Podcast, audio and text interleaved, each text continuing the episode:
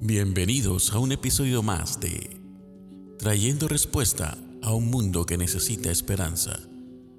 Con ustedes, Mónica Brusón. Todos nacemos en el seno de una familia y somos aceptados. Así como vinimos, nos aman, nos cuidan, nos protegen, nos aceptan. Imagínate ahora cuando empiezas a tener una relación especial con el Señor. Cuando llegas a Él tal cual como eres, Él nos acepta a pesar de todo, de la vida que hayamos llevado, de las actitudes, de las decisiones desacertadas, de las ofensas que hayamos hecho, de los dolidos y frustrados que estemos. De la misma manera nosotros, al aceptar a aquellos que nos rodean, reflejamos el amor de Dios.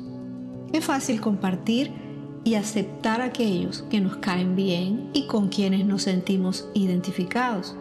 Difícil cosa es rodearnos de aquellos que no encajan en nuestras vidas ni en nuestros intereses. Cuando hacemos eso, la Biblia dice que le damos alabanza y gloria a Dios. El libro de Romanos en el capítulo 15, versículo 7 dice, por eso es necesario que se acepten unos a otros tal y como son. Así como Cristo los aceptó a ustedes, así todos alabarán a Dios. Él nos aceptó. Esto significa que aceptamos las particularidades de otros y pasamos por alto sus faltas para ver hombres y mujeres creados a la imagen de Dios. Todos necesitamos de otros. Dios nos creó así, seres sociables, para vivir en comunidad.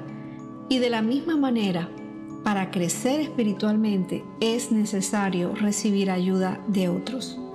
Aceptar a los demás es nuestra decisión y debe ser, recuerda, una decisión incondicional.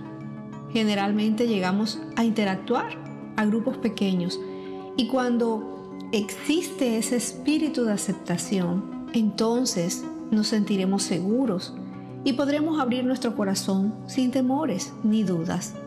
En un lugar de aceptación serán más, favorables los tiempos y los cambios. Gracias por escucharnos. No olvides compartir este audio. Que Dios te bendiga.